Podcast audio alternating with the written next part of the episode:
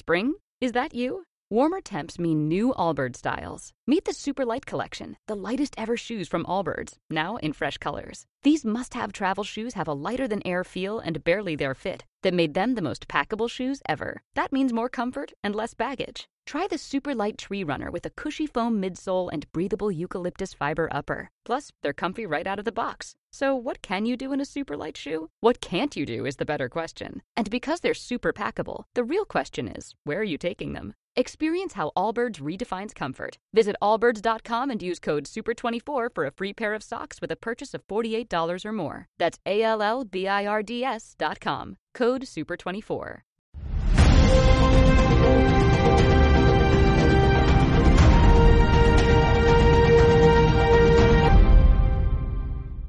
Hay niños que para dormir, para dormir la siesta que llamamos aquí, o para dormir de noche necesitan ruido.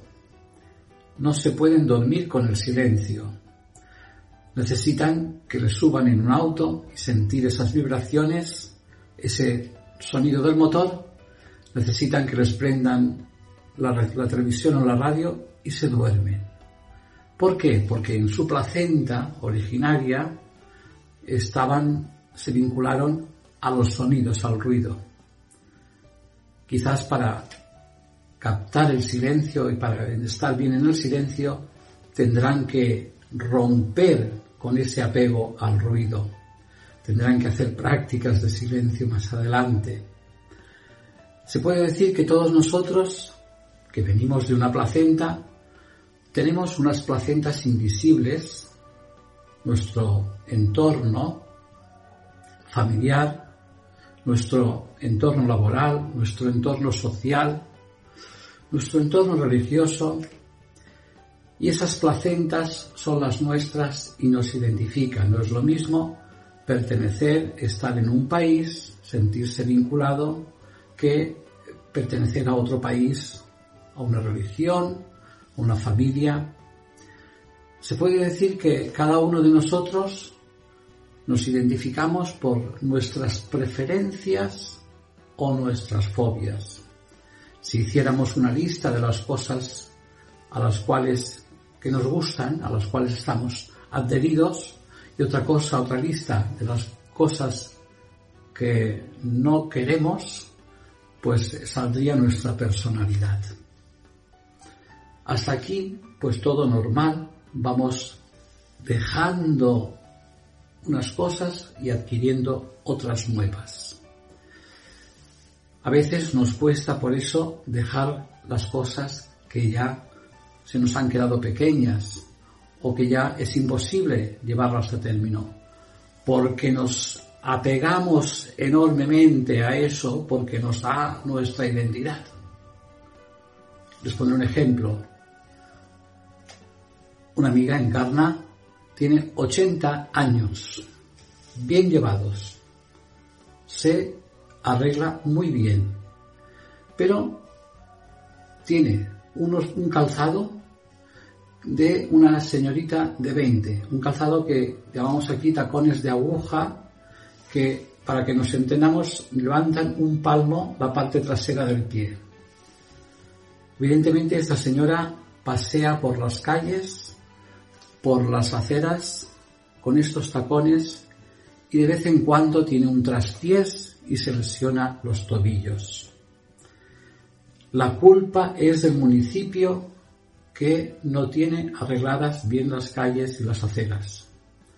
Ella no comprende que sus pies ya no tienen la flexibilidad de cuando tenía 20 años. No quiere renunciar a su eterna juventud. No puede verse a sí misma como una persona más mayor y adaptar sus pies al calzado que le correspondería. A veces también gastamos enormes energías en mantener posiciones y apegos que ya no existen, ya no están. Relaciones de pareja que se han roto y que no queremos reconocerlo. O trabajos de los que hemos sido pensionados, jubilados, y ya no nos toca estar allí, tenemos que saber decir adiós a las cosas que ya no están y que estamos manteniendo artificialmente, como encarna que debiera decir adiós a su juventud de los 20 años, adaptarse a la juventud de los 80, saber despedirse de lo que ya no está, de lo que ya no existe en nosotros, en nuestro entorno, es avanzar, es crecer, es construir una nueva placenta sin aquellas cosas que antes estábamos apegados. Cuando el niño es capaz de decir adiós a esos sonidos, al ruido, cuando los papás le educan en el silencio, en la paz, en la tranquilidad, eh, el niño pues aprende a escuchar ya otros sonidos diferentes a los que está acostumbrado, que desde el ruido no puede percibir. Todo eso requiere un dejar atrás, desapegarnos de aquello que nos ata y adquirir unas nuevas identidades. El último desapego que tendremos que hacer será de nuestro propio cuerpo.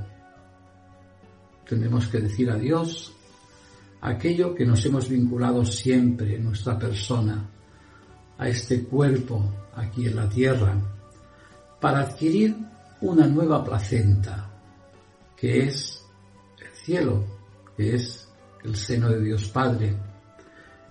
¿Sabremos decir adiós este cuerpo?